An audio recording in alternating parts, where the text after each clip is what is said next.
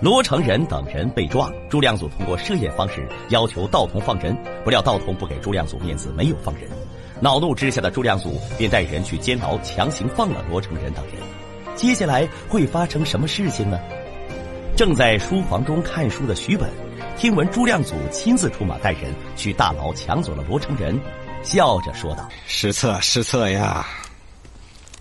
授人以柄，乱了法度。”而徐本也判定道童会找到自己这里，罗成仁也会回到番禺，事情已经闹得受不了场了。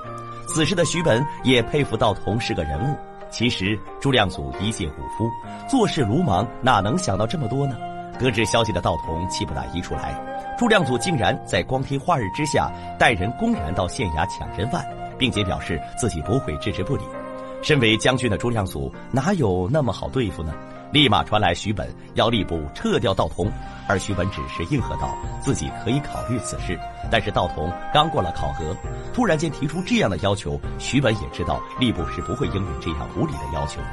武夫就是武夫，朱亮祖一口喝道：“管他高兴不高兴，他是你的属下，不听你的话就让他滚蛋。”徐本也表示，如果撤换道童，现在一定要经过皇上的允许才行，没有充足的理由是很难撤掉道童。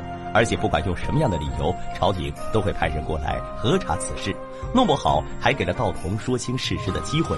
这样下去，事情就会变得更加复杂棘手。坐在一旁，颜如雄则出谋划策，让朱亮祖把罗成仁放回番禺。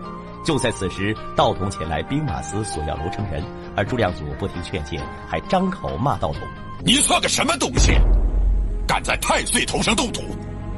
老子就要把罗成仁放回番禺，我看你敢怎么样？道童解释说自己是身在职位上，没有办法推卸此事。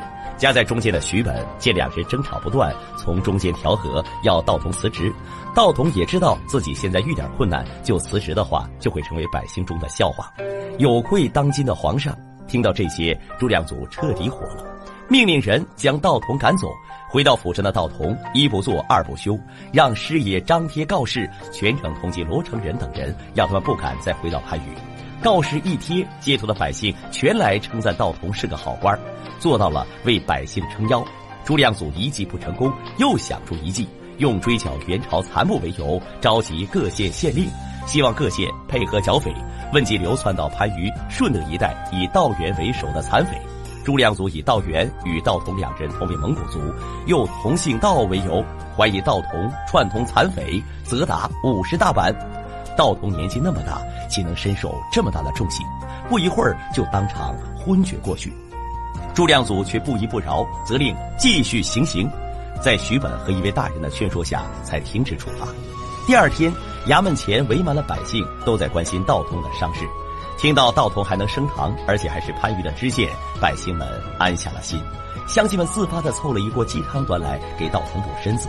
但是清正廉洁的道童怎么可能会收百姓的东西呢？被自己手下的人回绝了。最后，乡亲们还拿出自己的跌打药给道童使用。在屋里的师爷还在劝服道童把张贴通缉罗成仁的告示给撕了，但是道童却不同意。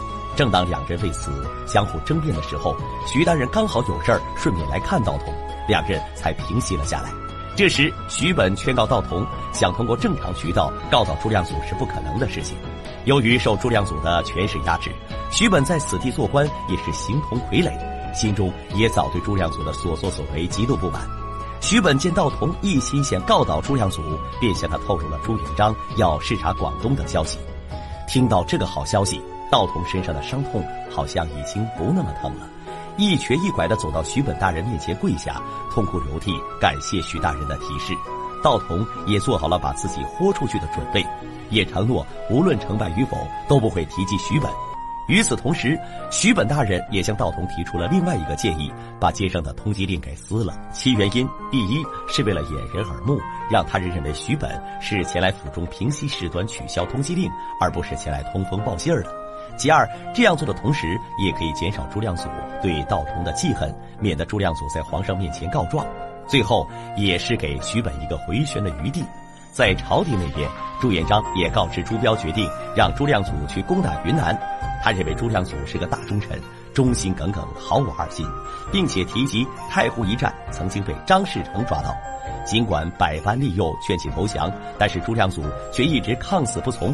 加上朱亮祖人比较粗，粗人好打交道，一眼就可以看清他们的心思，不需要花费太多的防范之心，比在肚子里面做文章的人要好得多。朱标也劝谏朱元璋说：“朱亮祖在广东霸道横行。”其实朱元璋不是不知，而是为了整个江山社稷着想，只能睁一只眼闭一只眼，只要大的方向不出错就行。次日，罗成仁就要动身回番禺，但是还是依旧的死心不改。并且扬言道要和道统死磕到底。这边朱元璋带朱标一行已经出发在路上，朱亮祖也很快得到了此消息，于是命令颜如雄随时准备迎接，通知徐本准备好一切，不得有误。机智的颜如雄让朱亮祖把罗成仁给抓起来，一是为了道童在这关键时刻狗急跳墙，二也是为了防止罗成仁这样人坏事儿。朱亮祖深思了片刻，同意教诲罗成仁，并且还封锁皇上要来广州的消息，不要道童这类人知道。身受重伤的道童在手下的搀扶下走到桌前，忍着伤痛，吃力地写下弹章。转眼间，朱元璋顺利抵达广州，在兵马司会见了地方官员。在大会上，朱元璋强调，广东是大明王朝的南过门户，特别派朱亮祖大将军扼守此地，责任重大。只有军政和谐，才能更好的发展地方。还提及郭桓一案没有涉及到广东，所以广东的官员也不用太紧张。但是要杀尽天下贪官的心是绝对不会动摇的。也给在座的各位紧了紧头上的乌纱帽。说罢，朱元璋见韶关知府陆炳森衣冠华丽，当即将其免职，赶下堂去。朱元璋还告诫在场的武官不要勒索百姓，中饱私囊。而另一边，道童也得知朱元璋已经到了广东，接下来会发生什么事情？道童能不能顺利面见皇上，揭发朱亮祖的罪行呢？欲知后事精彩，欢迎锁定下期。